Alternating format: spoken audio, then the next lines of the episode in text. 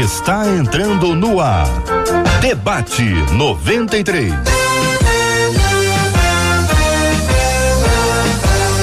Realização 93 FM. Um oferecimento Pleno News. Notícias de verdade. Apresentação J.R. Vargas. Alô, meu irmão. Alô, minha irmã. Aqui fala J.R. Vargas. Estamos de volta. Começando aqui mais uma super edição do nosso debate 93 de hoje nesta segunda-feira com você, querido e amado ouvinte ligado aqui no nosso debate 93. Seja muito bem-vindo, seja muito bem-vinda. Bom dia para ela, Marcela. Bom dia, bom dia. Bom dia, JR. Bom dia aos nossos ouvintes. Mais uma semana, Deus é bom. Mais uma segunda-feira. Como ele tem sido bondoso, como ele tem sido gracioso. E o debate 93 começou, chegou para mais uma semana de grandes descobertas e grande aprendizado sobre o nosso Deus.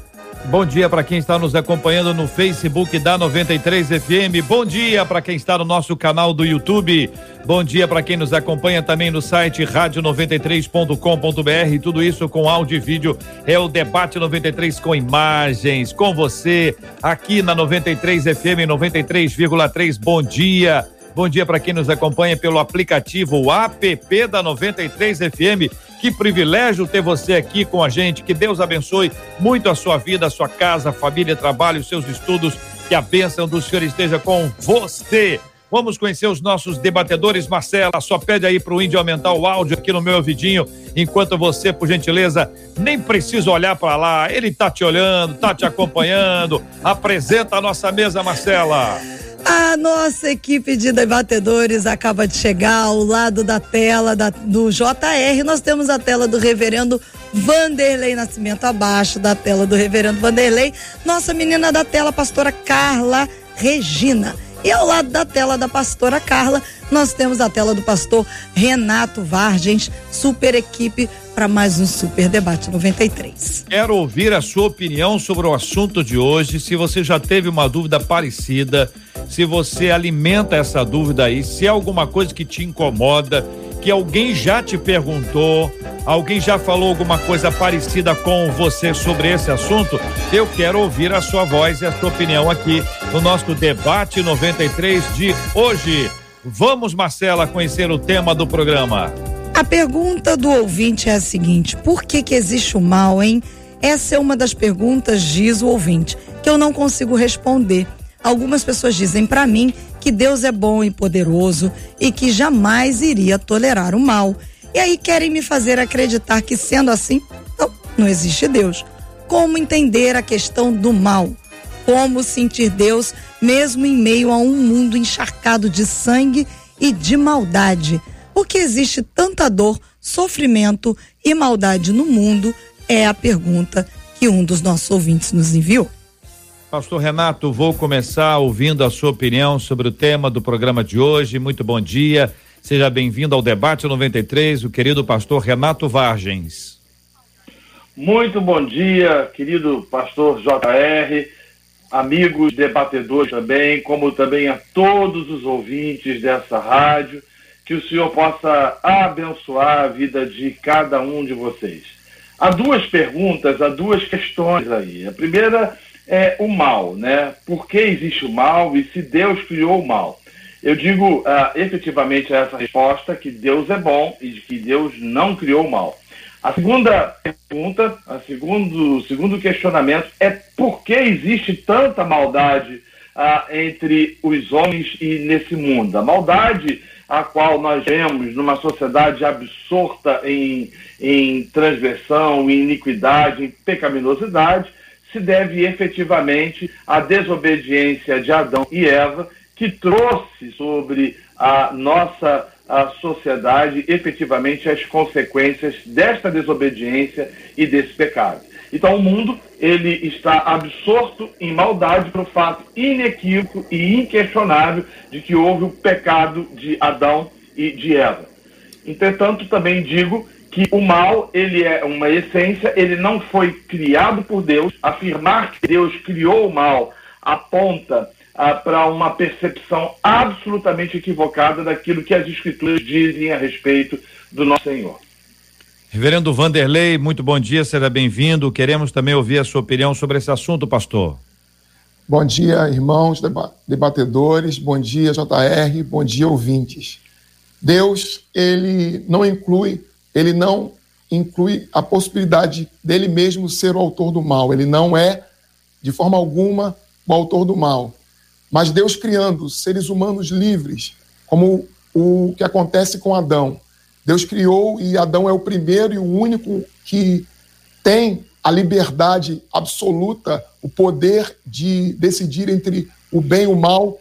Ele opta pelo mal.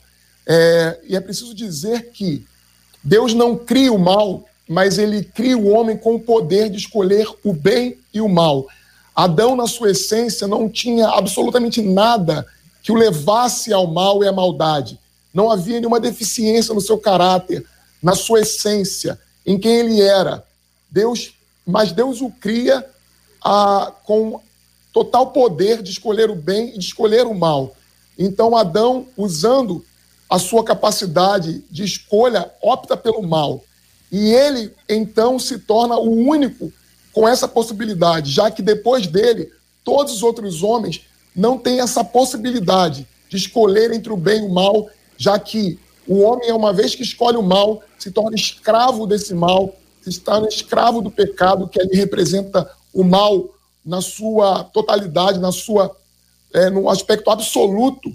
Então, Deus não cria o mal, mas ele permite que o mal aconteça para cumprir seu propósito e para também dar ao homem a liberdade nesse momento que Adão possui. Muito bem. Quando a nossa ouvinte relata a respeito da maldade e do mal especificamente, até nesse aspecto que envolve a criação do mal, a gente precisa trazer sempre aquela palavra de esclarecimento para os nossos ouvintes, uma vez que existem textos que apontam exatamente essa frase: Eu crio o mal. Quando Deus nos traz e quando nós lemos esta palavra ou esta frase, Renato, especificamente, chama o versículo uhum. de frase para a gente entender isso aqui de maneira clara e respeitosa, é óbvio. Sim. Como explicar isso para o nosso ouvinte, por favor? Na, na verdade, a tradução feita para o português, ela não é a tradução a, a, adequada. Porque a palavra no original ali aponta para calamidade. Deus é aquele que cria calamidades, o que aponta para a sua ação soberana, de um Deus que governa, é, soberanamente sobre todas as coisas, sobre todas as circunstâncias, e que governa, inclusive, sobre cataclismas, sobre tragédias, e que ele, por trás de todas essas coisas, é o originador e criador. Quando o texto de Isaías trata especificamente dessa palavra, ele não está dizendo de que Deus criou o mal, a personificação do mal. É, Deixe-me falar um pouco de Santo Agostinho. Agostinho dizia que o mal é a ausência é, do bem. Então a gente pode tratar do mal dentro de uma perspectiva de uma essência e não da perspectiva da personificação ou da individualização ah, de alguém que foi criado com um caráter extremamente mau. O próprio adversário das nossas almas, é, Satanás, ele foi criado bem, ele foi criado de forma boa. É, afirmar que ele não foi criado de forma boa significa dizer que Deus é o agente do mal. Quando as Escrituras nos mostram de que ele não é o autor do mal. O, o Senhor Deus Todo-Poderoso, ele criou todas as coisas é, de forma soberana e boa. Contudo, né, o que a gente percebe é que anjos, prioritariamente, é, tendecionaram, ou, ou tenderam, melhor a dizer, a prática e a um comportamento absolutamente oposto àquilo que, pelo qual foram criados. O que nos mostra de que tanto anjos como homens não eram ou não foram criados de forma robótica. Reverendo Vanderlei, concorda? É, Deus criou é, as coisas de forma sábia e soberana.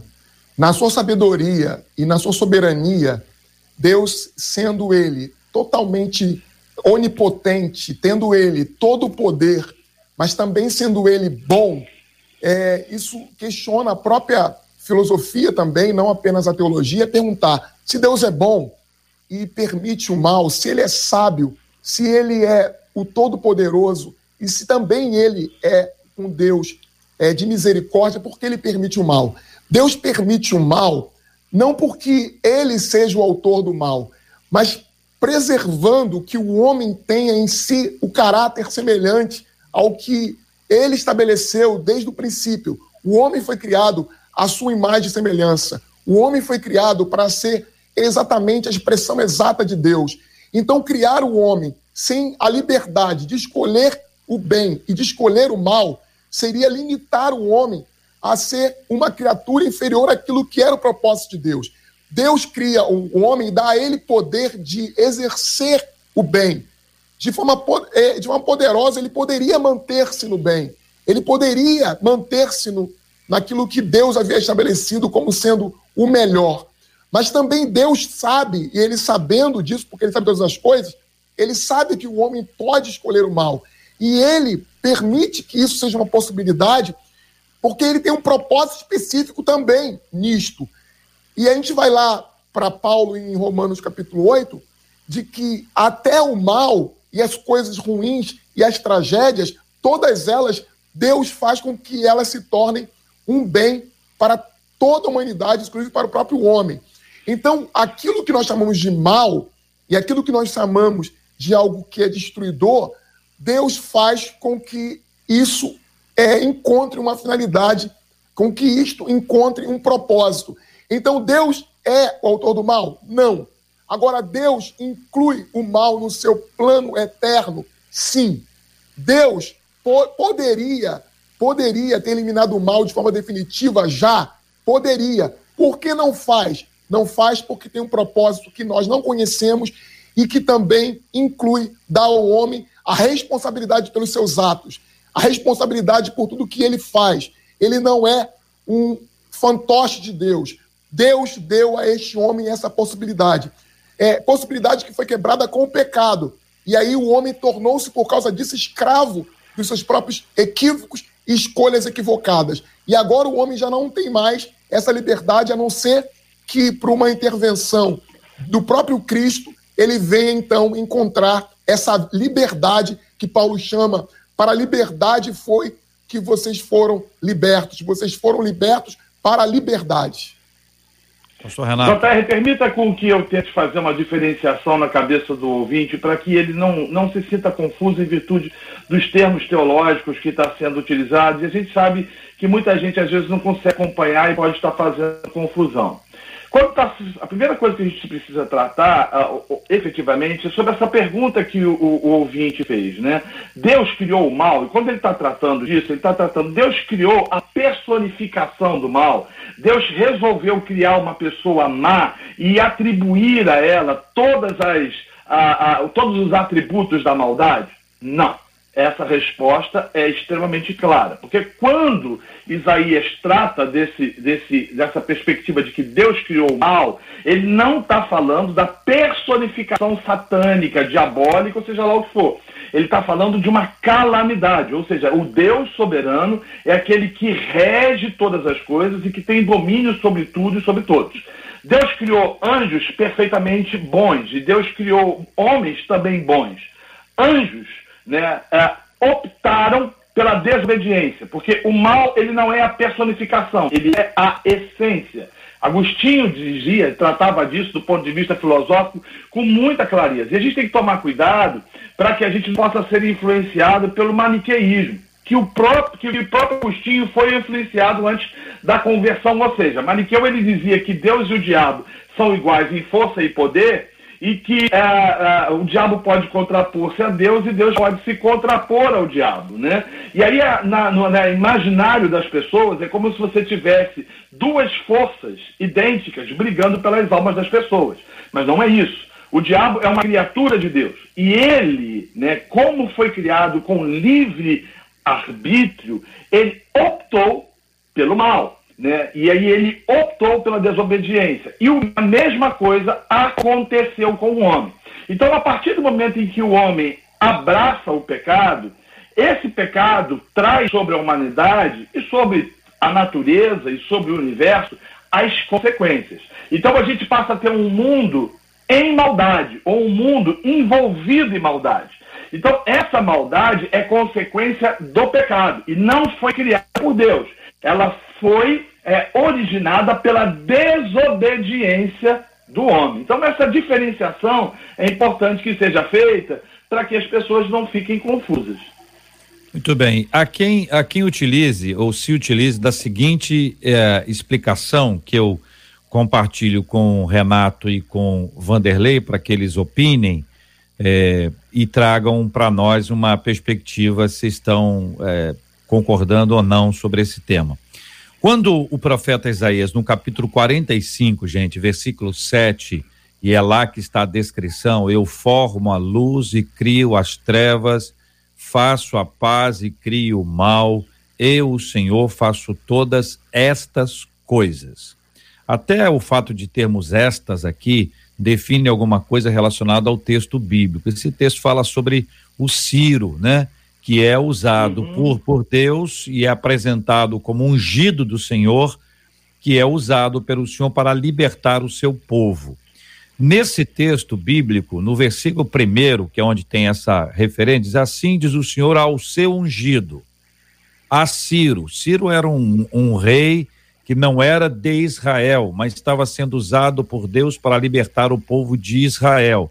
A quem tomo pela mão direita, a expressão está para abater as nações ante a sua face, para descingir os lombos dos reis e para abrir diante dele as portas que não se fecharão. E aqui, descingir os lombos dos reis, você vê que é desarmar os reis, tirar deles total autonomia, autoridade, tor torná-los prisioneiros para que o povo de Deus fosse libertado. E aí você tem um detalhe aqui que é o seguinte: para o povo de Deus, a ação de Ciro foi boa. Foi boa. Foi uma ótima ação. Foi uma ação extraordinária. Ele entrou e libertou o povo. Mas para para onde o povo de Deus estava aprisionado, para aqueles que o aprisionaram, ou aprisionavam, foi mal. Então, a ação divina de combater o mal ou de resgatar os seus amados e punir aqueles que o escravizavam, do ponto de vista deles, era mal.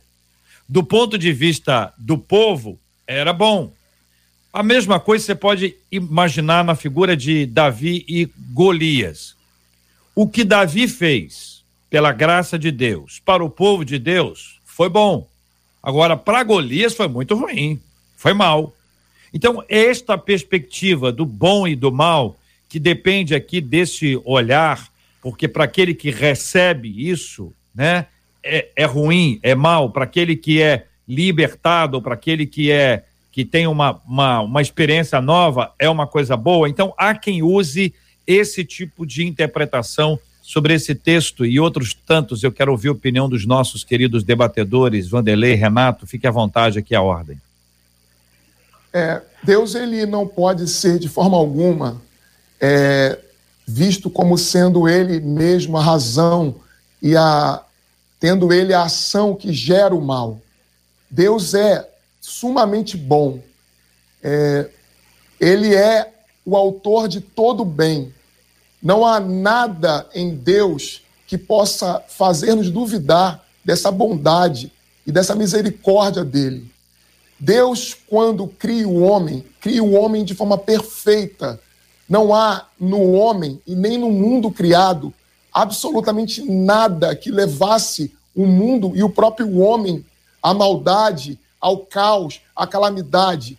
Deus criou um mundo perfeito, Deus criou a perfeição daquilo que é, existia e poderia existir. Ele criou um mundo onde a perfeição era possível. Tudo o que ele criou levava para isso. Mas o que Deus fez também em fazer com que o homem obtivesse, não apenas o homem, mas os seres é, angelicais tivessem liberdade. Liberdade para gozar desse mundo perfeito que ele estabeleceu. Então, essa liberdade ela faz do mundo um lugar melhor.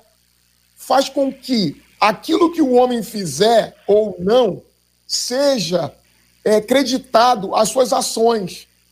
Criar um mundo onde o homem fosse é, ou tivesse impossibilidade de fazer o mal, era também estabelecer um mundo limitado, um mundo onde não houvesse a possibilidade da contradição e do erro. Deus cria essa possibilidade de que o erro exista, mas o que Deus está fazendo é dando ao homem um poder de optar pelo bem.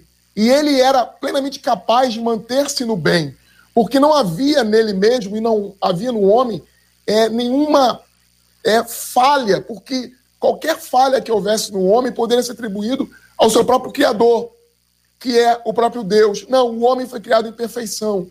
Quando o homem escolhe o mal, e aí vai lá dizer Isaías, como você disse, ele está falando em termos humanos, ele está usando uma linguagem humana para explicar por que, que o mal existe.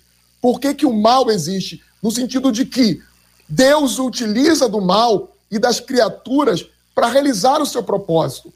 E uma vez que o homem já escolheu o mal, Deus pode e utiliza o mal para cumprir propósitos que ele tem, que são sábios, que são é, completos e que vai trazer no fim ao homem é, aquilo que é o melhor para ele. Deus vai se utilizar do mal e das criaturas e também, como foi colocado pelo nosso colega, até mesmo do diabo, que é servo dele e que está sujeito à soberana vontade de Deus, mas Deus cria tudo isto a fim de cumprir um propósito, porque ele tem uma finalidade e porque ele ama suas criaturas. Então ele se utiliza de Ciro, ele se utiliza é, de outros reis para cumprir seu propósito em relação ao seu povo e aos seus eleitos. Mas não significa dizer que Deus está chancelando o mal. O mal, que é uma decisão humana, uma vez acontecido, Deus vai se utilizar dele, vai se utilizar das catástrofes para fazer aquilo que Paulo está dizendo: a todas as coisas cooperam para o bem daqueles que amam a Deus. O mal não tem a sua origem em Deus, mas Deus é, lidando com o mal e a fim de cumprir o seu propósito e levar a sua vontade ao êxito, ele se utiliza do mal. Então, todas as coisas que acontecem conosco, seres humanos, Deus pode e tem feito é, transformar essas realidades em realidades que vão ao final, colaborarem para o nosso bem, porque Deus é soberano sobre todas as coisas. E mesmo o mal não pode frustrar seus planos, mesmo o mal não pode alterar as suas decisões. Então, quando o mal acontece, Deus não fica frustrado, Deus não fica desprevenido e, e, e com o coração preocupado. Ele tem o mal também sob seu controle. JR, permita-me falar algo aqui em cima da sua pergunta, porque a sua, a sua, sua indicação ou a sua colocação foi muito feliz. As pessoas enxergam o mal de acordo com a sua ótica, né? Quem venceu sempre vai olhar de que aquela situação foi boa para ela e quem perdeu vai olhar aquela situação como se ela tivesse sido ruim para ela, né? A gente não pode olhar para textos bíblicos desta, de, uh, deste naipe nessa perspectiva. Nós, como cristãos, precisamos olhar para as Escrituras entendendo, por exemplo, alguns atributos de Deus.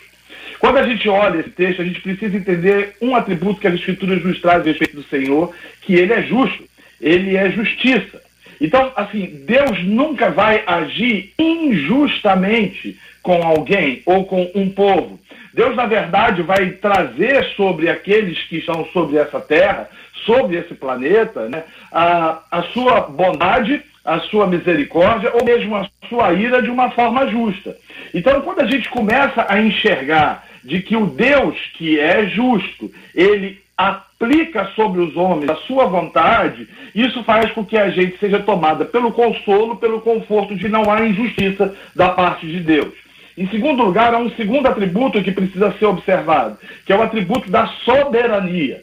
Deus é soberano, ele rege todas as coisas, ele tem controle e governo sobre tudo e sobre todos, e como diz esse contexto de Isaías, ele usa até mesmo Ciro de forma soberana para que a sua vontade seja feita ou impetrada sobre a humanidade. Então, é importante, é mistério que a gente tente olhar as Escrituras e interpretar e fazer a hermenêutica, a exegese das Escrituras, enxergando de fato quem é o autor, quem é o Senhor, quem é aquele que governa. Então, ele é justo, ele não vai agir de forma injusta, ele é soberano, ele não vai agir é, de forma a, a irresponsável, mas ele vai coordenar e controlar todas as coisas segundo a sua boa vontade.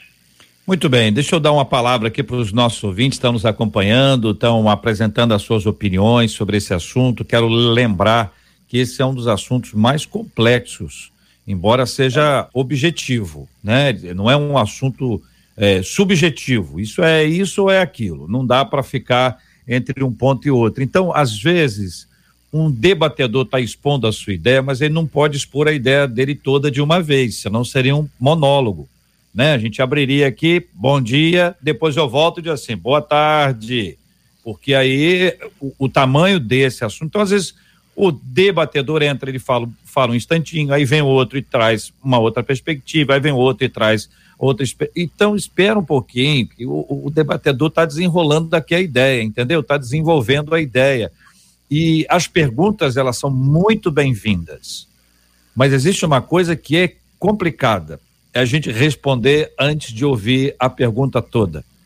Os nossos debatedores estão ouvindo, já receberam, estão desenvolvendo, estão agindo corretamente. Eu agradeço a Deus pela vida deles e quero encorajar os nossos ouvintes a nos ajudarem as perguntas são muito interessantes. Por exemplo, por que, que havia a árvore do conhecimento do bem e do mal? Existe alguma razão bíblica que a gente possa afirmar, olha, essa árvore existia por causa disso, essa árvore estava ali. O homem e a mulher escolheram uma outra árvore ou escolheram esta árvore. Qual era a outra árvore que tinha? Quais eram as duas árvores mencionadas que existem? Por que uma e não a outra? ou eles acabaram escolhendo uma, na verdade queriam a outra. Existe alguma conexão entre esse assunto e esse tema que nós estamos discutindo aqui agora? Ele nasce lá. Quer dizer, aí aquelas perguntas que surgem, por exemplo, Lúcifer, né? É, ele, ele como, é, como é que o mal entrou nele? Como é que ele se tornou esse oponente, esse adversário, né? O pastor Renato trouxe essa explicação, que infelizmente muita gente tem essa ideia de que a briga é essa, né, entre Deus e o diabo, como se fossem ali estivessem na, na, na linguagem dessas lutas aí de, de, de MMA, de boxe, a pessoa tem que ter o peso aproximado, né? Tem um limite de peso, né? Tem um peso galo, peso pena, o peso não sei o que é lá, entre homens e mulheres tem a diferença. Então parece que Deus e o diabo tem o mesmo peso. Eles estão ali no. E, e não é isso. A gente tem que colocar isso na cabeça, no coração, que não é isso, né? A gente teve uma pequena queda. Eu, eu em geral, eu trago os de, de, de, debatedores quando eles caem por um problema de conexão, sem dizer que houve a queda, mas como a pastora Carla ficou muito tempo fora, nós estamos aqui ansiosamente a, a esperando para que ela pudesse trazer também as suas opiniões. Deve ter ouvido tudo lá, desesperada, porque ouvir sem poder falar, tendo a responsabilidade da fala, gera um desespero muito grande, mas já está tudo em paz, está aqui, vai ter ela agora a oportunidade de fala. pastora Carla Regina, será bem-vinda. Bom dia, JR. Bom dia aos queridos ouvintes, aos debatedores à mesa. Louvado seja Deus pela oportunidade de falarmos sobre esse tema, que mesmo com ta, tamanha complexidade, não podendo fechar, né, tem coisas que são encobertas, como diz Deuteronômio 29, 29, que só o Eterno pode revelar, mas com base na Bíblia poder aí é, passear por ela, ampliando o entendimento. Quando eu olho acerca do mal, tem como ausência de Deus. E, de fato, aonde Deus não está, há a probabilidade do mal é, é, se manifestar. Inclusive, quando a gente olha para Satanás, ele permitindo se esvaziar-se de Deus, sendo ele agora um propagador do mal, vai fazer com que no jardim do Éden ele origine essa proposta Adão e Eva, e uma vez que eles aceitam essa sugestão do mal, a origem ali acaba se estabelecendo através do homem. O JR falava acerca da árvore do meio do jardim, uma frase me, me ocorre, né, para explanar isso. Não há amor se não tiver escolha. Eu amo o Senhor voluntariamente, embora ele me ame a despeito do que eu faça. Mas essa voluntariedade no amar é o que o Eterno traz para nós enquanto oportunidade de escolha. Então, a, o mal acaba sendo o mau uso da liberdade humana, resultado, consequência. Esse, essa liberdade, quando não é usada com sabedoria e inteligência, vai fazer de mim também um agente desse mal. Agora, eu louvo a Deus porque já tinha um plano preparado. Uma vez que ele poderia aniquilar a todos, a quem pergunte por que Deus não acaba logo com, com o mal, o C.S. Lewis vai dizer, então, por onde ele começaria? Né? Uma pergunta que ele faz. Por onde ele começaria se não há um justo sequer? E esse plano da salvação de Deus, a fim de salvar os pecadores um mundo perdido, ou do que se tornou, em termos de corrupção, por quem decidiu ser um agente do mal, para mim é chave de todo entendimento. De um lado, a soberania de Deus, do outro, a responsabilidade humana. E eu louvo a Deus porque, a despeito de todo o mal que ainda porventura se manifeste na terra, mesmo que como uma consequência do ato humano, mesmo que pela decisão de muitas das vezes não obedecer a Deus, um plano de salvação foi estabelecido. Então, em Cristo há oportunidade de decidirmos ainda escolher o bem. Ainda há uma, uma palavra no meio de tudo isso, ainda há uma palavra de esperança e de fé para que possamos aí tomar uma decisão mais sábia de sermos agente do bem e não do mal. Gênesis capítulo 2, versículo 9: Do solo fez o Senhor Deus brotar toda sorte de árvores agradáveis à vista e bons para alimento, e também a árvore da vida no meio do jardim e a árvore do conhecimento do bem e do mal. Isso é o versículo 9. Agora 16 e 17. E o Senhor Deus lhe deu esta ordem: de toda árvore do jardim comerás livremente, mas da árvore do conhecimento do bem e do mal não comerás, porque no dia em que dela comeres, certamente morrerás.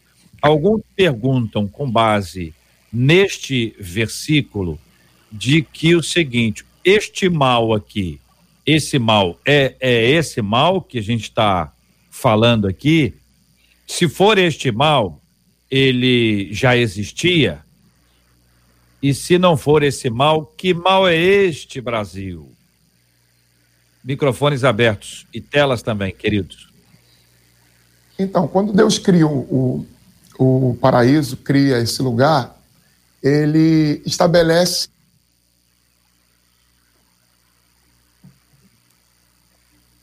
Deus cria um lugar de perfeição absoluta onde o homem podia dispor de tudo que ele, ele precisava para viver e ser feliz. Deus criou, por isso que a gente chama de paraíso, é o lugar perfeito.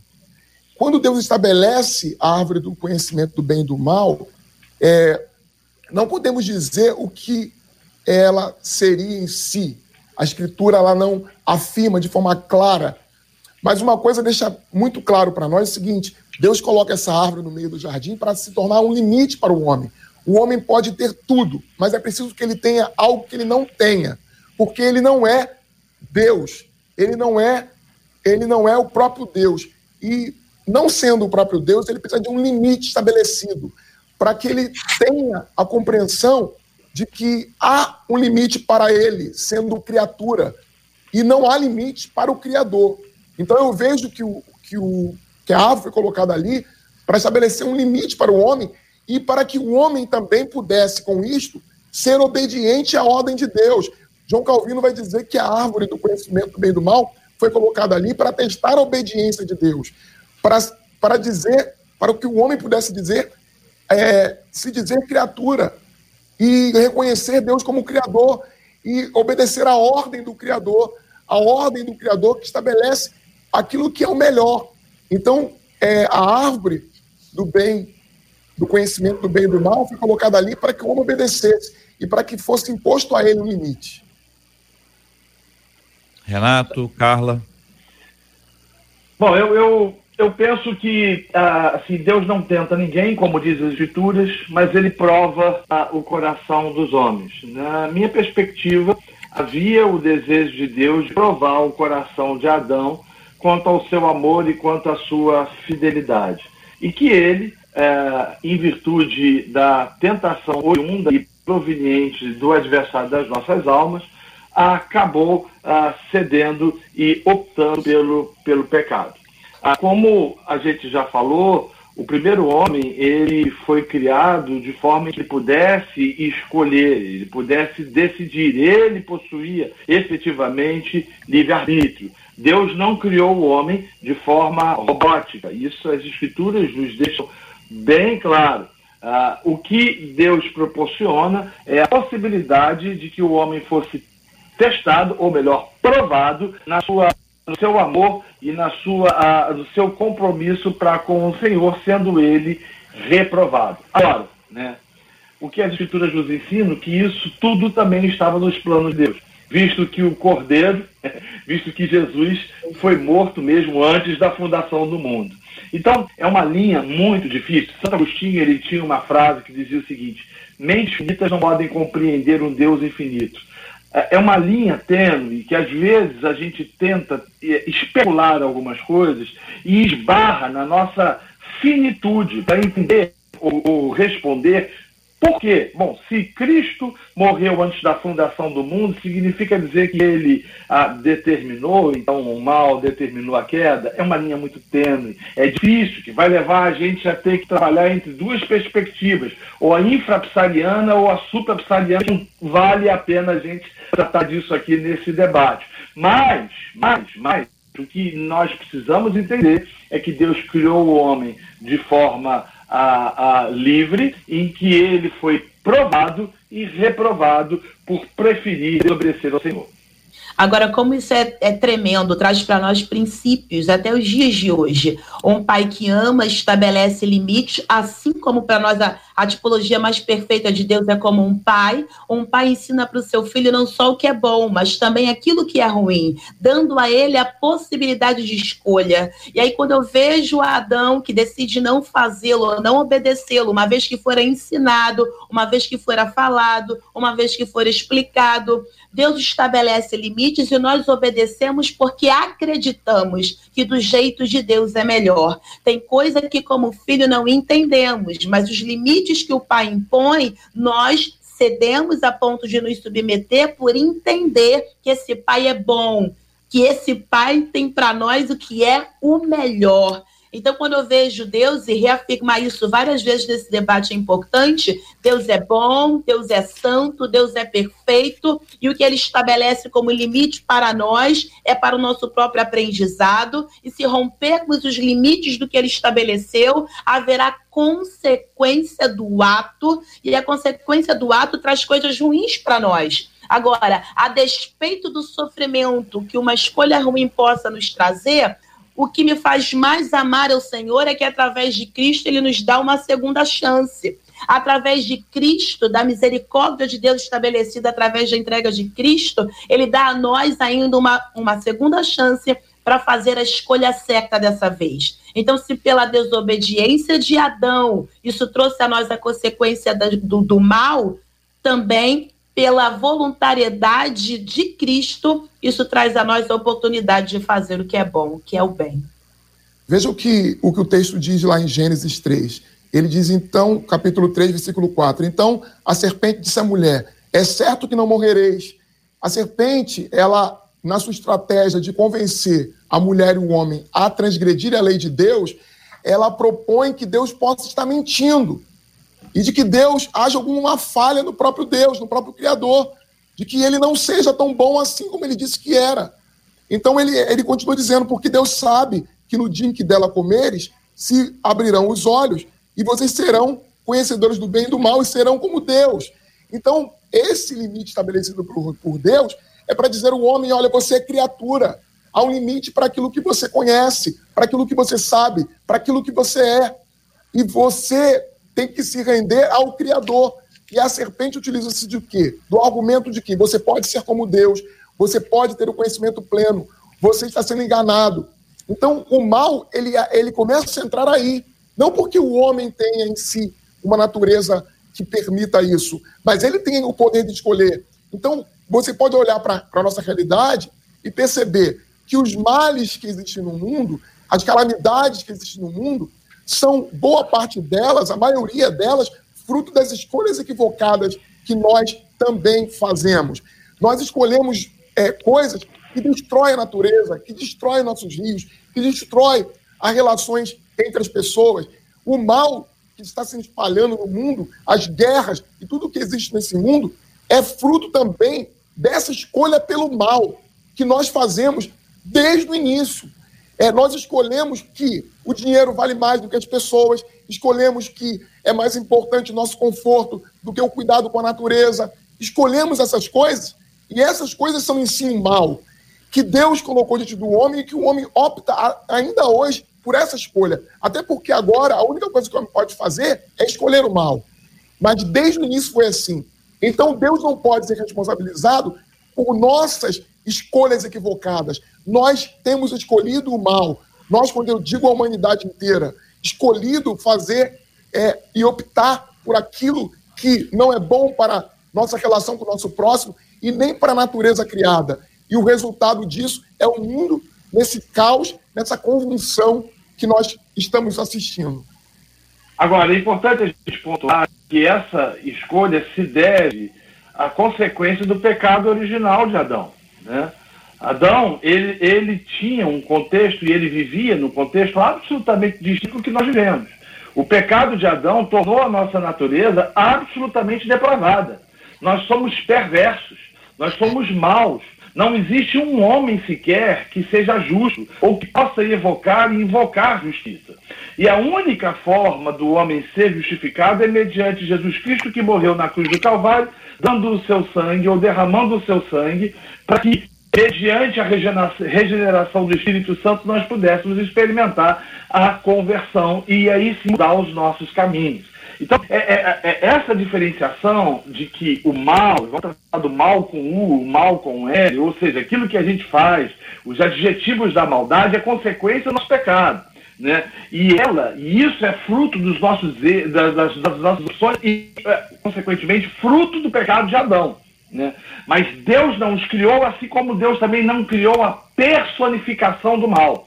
Porque às vezes eu vejo isso, né? Pessoas dizendo que não, Deus criou o mal para ser mal. Eu tenho muita dificuldade de entender o Deus que criou o mal para ser mal. Eu entendo que a essência do mal existia em Deus, de alguma forma, soberanamente, não sei como, essa questão da essência é, criou para que tanto anjos e depois homens pudessem ser testados e provados ah, se de fato uh, o amaria ou não. Como digo, como disse, é uma linha extremamente tênue e a gente precisa uh, mexer ou caminhar nisso daí como se caminha em ovos, com temor e tremor, para a gente não colocar na boca do eterno aquilo que as escrituras não dizem.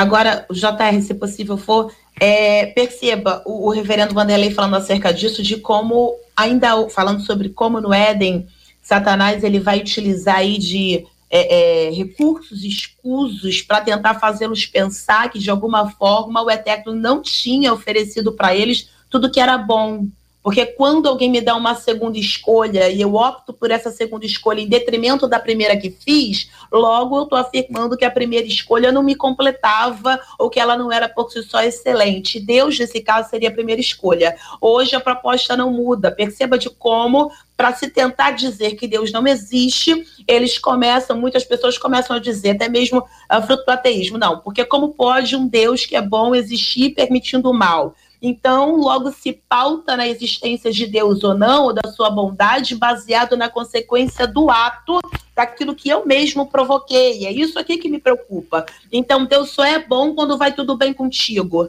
Aí eu lembro do contexto de Jó, falando para sua esposa, vou parafrasear o texto: aceitaste o bem de Deus com prazer e o mal não podes tu aceitar? Ou seja, então Deus só é, só existe, só é bom, só é legal, se faz o que você quer. Mas se porventura algum mal vem sobre você, aí ele já não é mais Deus. Aí Deus já não serve mais. Eu ainda corroboro com Eclesiastes capítulo 9, versículo 2 e 3, que vai dizer que o mal, de fato, o que é ruim, o que é bom, acontece sobre justos e ímpios. Então, saber separar isso também é importante. O fato de Deus me amar, o fato de Deus uh, uh, ser bom, não vai fazer com que eu passe por essa vida sem nenhum tipo de sofrimento. Então, aliás, o sofrimento é o que me assemelha a Cristo. Haja vista que o sofrimento ele é utilizado por Deus com o propósito de aperfeiçoamento. Romanos 8, 28 vai dizer que todas as coisas cooperam para o bem daqueles que amam o Senhor. Volta à tipologia paterna. Um pai que disciplina um filho, para quem está sendo disciplinado, parece ruim, parece que o pai é mau. Em contrapartida, é Deus só corrige aquele a quem ele ama. Ora, então se ele está me corrigindo, isso é prova de amor. Querer passar por uma vida sem nenhum tipo de sofrimento ou até mesmo uma consequência do ato, isso de associar Deus só quando eu estou feliz, mas quando estou passando por um momento difícil, tentar desassociar Deus disso, é não acreditar que Ele tenha poder para até mesmo daquilo que parece ruim transformar em algo muito melhor. Então, o plano de Deus excede o nosso entendimento e é sempre bom, perfeito e agradável. Muito bem, vou tentar trazer de trás para frente, né, do, do hoje para o ontem, essa, essa ideia que vocês apresentaram e quero pedir a vocês que se vocês estiverem de acordo, concordem, se estiverem, é, é, se não for exatamente isso, fiquem à vontade, como sempre estão. Uh, eu posso desmatar uma região de reserva e quando eu desmato essa região de reserva, fruto da minha ambição, o fruto do meu desejo de criar ali um campo de futebol, um acampamento missionário, ou criar ali um lugar para abrigar idosos, a melhor das intenções, tá? Mas eu estou desmatando uma região de reserva. Ah, e quando eu faço isso, virá a partir do meu ato algum tipo de consequência. Eu posso ser procurado pela justiça, que disse que ali não pode, e eu posso argumentar: que isso, Brasil? Isso aqui é para abrigar os idosos. Só vai entrar aqui quem tem mais de 71 anos, 71 em diante que vai entrar, se é que vocês estão entendendo. Segunda coisa, além disso, a ausência dessas árvores poderá gerar um prejuízo ecológico. Os animais que estavam ali, eles podem migrar para uma outra área e podem correr para um outro espaço. O que, que eu estou querendo apresentar? Que o meu ato, por melhor que seja a minha intenção, ele está manchado pelo pecado, enquanto mancha do pecado, aonde eu o colocar, ele manchará. É aquela pessoa com a roupa suja que entra na piscina limpa. A piscina está limpa. E a piscina é grande, tem muitos litros de água. A pessoa uma só, magrelo que só, magrelinho, camisa suja, com tinta azul, vermelha, verde. E quando ele entra, aquela sujeira aparece logo. Por quê? Porque ele está contagiado, ele está manchado. Até aí, é isso aí, irmãos? Sim. Tudo, tudo ok? Estou concordando. Muito bem. Aí, quando você volta um pouco nessa história e vê, por exemplo, a possibilidade dessas consequências do pecado na humanidade a partir de Adão e Eva. E aí o texto de Gênesis 3 é, é o mestre para nos guiar no meio dessa escuridão, eu chamo de, de escuridão, porque é comum querer trazer respostas humanas para questões que Deus já respondeu. E eu não entendi, porque eu, eu sabe quando você, por exemplo, vocês aqui, vocês três dão aula, e às vezes vocês estão na sala de aula explicando e o aluno está contestando. Não que ele não possa contestar, ele deve contestar mas ele deve ouvir a resposta primeiro, para contestar com base na resposta, para saber o que, que o professor pensa sobre esse assunto integralmente. Aí já, ah, professor, agora eu entendi, não sei, já aconteceu com vocês isso, quantas vezes eu estava ali na minha cabeça contestando e depois que a pessoa concluiu, eu falei assim, é isso, agora eu entendi, seu ponto de vista para mim ficou claro. Então, quando a Bíblia diz em Gênesis 3, a partir do versículo 8, né? Aliás, do versículo 7. Abriram-se então os olhos de ambos e percebendo que desse momento em diante eles perceberam coisas curiosas, que estavam nus. Isso não os atrapalhava. Nós não vamos entrar nesse assunto aqui, quem quer que seja que proponha esse tema de nudismo, porque não é esse o assunto. Muita gente se desvia aqui. Nesse primeiro ponto, a pessoa já vai para outro lugar. Volta para o ponto. E a segunda coisa, aí para mim, das mais complexas, é quando eles ouvem a voz de Deus e deles se escondem. Então, essas duas questões aqui apresentadas, elas me parecem assim como princípios para nossa interpretação. O que que aconteceu com os olhos de Adão e Eva que eles viram? O que que eles viram na ausência de roupa? Eles viram bondade ou eles viram maldade? O que é que aconteceu com eles que aquilo os incomodou? a ponto deles prepararem essas roupas, coserem essas roupas, costurarem essas roupas, não sei o que aconteceu lá.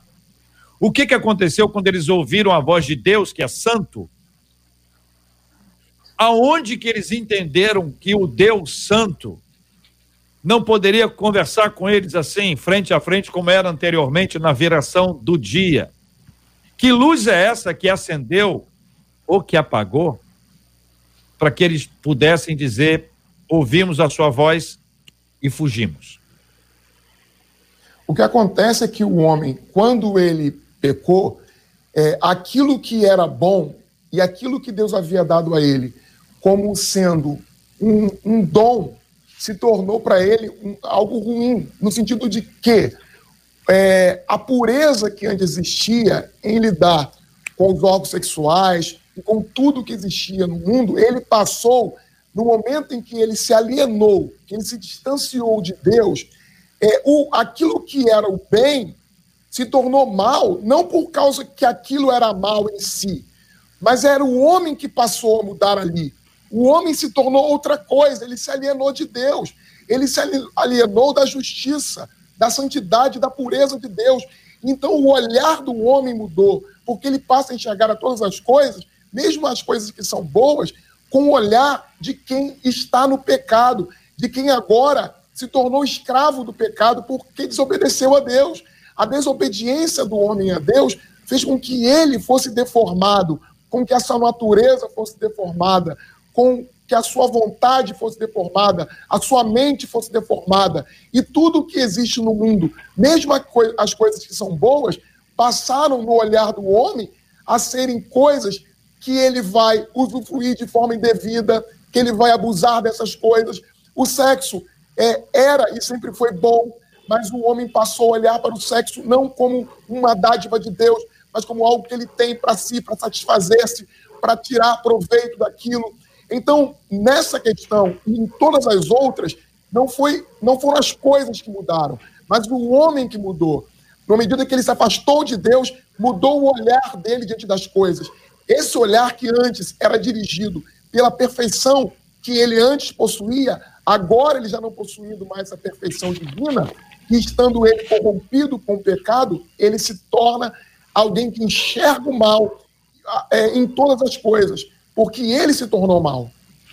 Olha, JR, é, entenda a frase que eu vou lhe dizer. Dependendo do contexto, a ignorância às vezes é uma benção no sentido de não saber de algumas coisas que não te competem para esse momento. Assim como um bebê, um filho pequeno, não comportaria entender a visão de mundo que um pai, por ser adulto, tem, porque ele não suportaria saber o que um adulto saberia. Eu trago essa, essa metáfora para nós, é, de nós para com Deus ele sabe o que suportaríamos saber. Eu volto a Deuteronômio 29, 29. De fato, algumas coisas são encobertas porque a nossa mente finita não suportaria compreender certas coisas. E não é à toa que na primeira pregação do Cristo, em Mateus 4,17, a proposta dele, a Bíblia vai dizer, começou Jesus a pregar dizendo, ah, e ele vai dizer com relação à mudança de mente. Parafraseando o texto, se quiser ter acesso ao meu reino, muda a forma de pensar, porque ele estabelece em nós essa, essa metanoia, essa mudança de mente que foi, de alguma forma, corrompida no Éden. Mas eu volto para o Éden para chamar a atenção ao fato de que Deus, mesmo sabendo de tudo, continua chamando Adão pelo nome. Ora, Isso é muito paradoxal ao Deus que é onisciente, onipresente, onipotente, que já sabia de tudo que tinha acontecido, mas ainda assim insiste. Adão, aonde você está? Aonde tu estás? E parece que esse grito aí parece ecoar a eternidade, porque ainda hoje a gente tenta se esconder de Deus como se possível fosse, porque a nossa mente acaba se cauterizando, acaba de alguma forma tentando nos fazer pensar que é possível se esconder desse Deus. Então, quando os olhos dele se abrem, de fato, o que, o que não era para ver ou saber ou perceber, essa consciência imoral, essa, essa, esse cair do, do homem, esse entendimento aí corrompido, originado na proposta de Satanás, fez com que eles deixassem de ver Deus como via antes e correr para ele quando eles precisavam aí. O que, que fizeram pensar que ele não resolveria, né? E hoje isso ainda acontece. Muitos fogem de Deus ao invés de correr para Deus. Uh, ah, JR, eu vou lembrar de um filme aqui que talvez ilustre melhor eu Sou Lenda com Will Smith. Né? Eu não vou dar spoiler do filme para quem não viu, mas eu vou contar só o início dele, que é uma, uma médica que descobre aparentemente a vacina contra, contra o câncer. E vacina as pessoas e, e há uma evolução de alegria porque parece que tinha sido resolvido o problema do câncer, só que a vacina tem um efeito contrário, ela, ela traz sobre as pessoas um tipo de vírus que transforma essas pessoas no zumbi, fazendo com que elas enxerguem tudo de forma absolutamente distinta. Salva as suas proporções, é, o pecado é esse tipo de vírus, né? Quando ele nos atinge, ou quando ele atingiu os nossos pais, atingiu Adão e Eva, fez com que estes né, olhassem uh, o mal, ou, ou olhassem a, a, a, vida ou as, as coisas de forma absolutamente distinta e entendessem algumas perspectivas às quais não poderiam e não deveriam é, ter entendido caso não tivessem comido da árvore do conhecimento do bem e do mal. Então, o que a gente entende e compreende é que a desobediência levou nossos pais, Adão e Eva, a enxergarem o mal e a desenvolverem, a, por consequência, uma vida absolutamente distante do Criador. Muito obrigado aos nossos queridos debatedores. Reverendo Vanderlei, obrigado, um abraço, meu irmão. Abraço aí os ouvintes, debatedores, colegas e a todo mundo que está acompanhando. E J.R. Vargas, um abração para ti. Obrigado, obrigado, pastora Carla Regina. Deus abençoe, pastora. Eu que agradeço o JR, aos debatedores, ouvintes, pessoal lá de Badevip, da ADVIP, do Reverberando Palavra Viva. Um beijo para todos vocês. Pastor Renato Vargas, obrigado, um abraço. Um prazer novamente estar com vocês e participar desse debate. Um abraço a todos. Maravilha. Marcela, nós precisamos retomar esse tema em algum dia próximo aí para poder responder a tantas perguntas que nos foram encaminhadas aqui e que naturalmente, dada a complexidade do tema, a gente não consegue responder todo mundo de uma única vez, mas estamos aí com um assunto que dá pano para manga, um assunto muito bom. Marcela, obrigado, Deus te abençoe. E lembrando que para quem não acompanhou do início, o debate fica disponível aí no Facebook, no YouTube, então você pode ver, rever, aprender, compartilhar, curtir, porque quando você curte esse vídeo também na linguagem da internet, ele é entendido como relevante e aí ele é sugerido para que mais pessoas possam aprender da mesma maneira que você aprendeu com a gente hoje. Um beijo para todos os nossos ouvintes que sempre são tão carinhosos conosco. Até amanhã com a graça do nosso Deus, se essa for a vontade dele. Vamos orar, minha gente. Vamos colocar o tema de hoje diante de Deus em oração. O pastor Vanderlei vai orar conosco nós vamos nos lembrar como temos orado todos os dias pela cura dos enfermos, consola os corações enlutados. E eu queria acrescentar, pastor, hoje um, um, uma temática que, embora ela seja óbvia, ela é muito importante. A gente precisa estudar mais. E a gente precisa aprender a organizar melhor o nosso tempo para estudar mais. Estudar a Bíblia, estudar a palavra do Senhor, ter as notas, anotações, buscar ali o, o, o apoio para poder ter ali o suporte, mas eu queria eh, exatamente orar para que Deus dê aos nossos ouvintes e a nós todos muita sede da palavra. É bom ler a palavra. Eu, eu gosto de ver vídeo, eu gosto de ouvir é, é, podcast, é, é, muito bom ler livros, mas olha, nada substitui a palavra de Deus. É, é, é a nossa primeira fonte. Se tiver tempo para ler o livro, então você lê a Bíblia e o livro. Agora, se você só tiver tempo para uma coisa, a palavra. E, e não apenas ouça a palavra, não apenas veja alguém pregando a palavra, seja você um pesquisador, um estudioso da palavra. A palavra nos, nos dá um senso de humildade muito grande, porque quando a gente acha que sabe, a gente descobre que não sabe nada.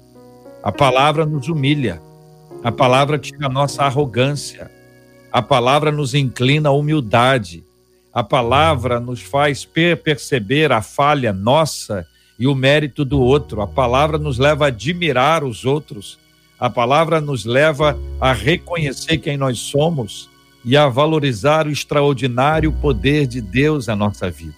A palavra de Deus, ela revela quem eu sou e não quem eu acho que eu sou. A palavra me tira daquele lugar onde eu acho que eu estou bem, e mostra que eu preciso tanto do Senhor. A palavra me ensina a ter misericórdia. A palavra me ensina a amar. A palavra me ensina a acolher. A palavra de Deus é poderosa, é maravilhosa. Então eu quero orar e pedir ao Senhor que Ele nos dê sede e fome da Sua palavra, em nome de Jesus. Senhor eterno, Deus de misericórdia e de graça, muito obrigado por podermos aqui orarmos a Ti. Confiamos em Ti, confiamos no Teu cuidado, confiamos na Tua misericórdia.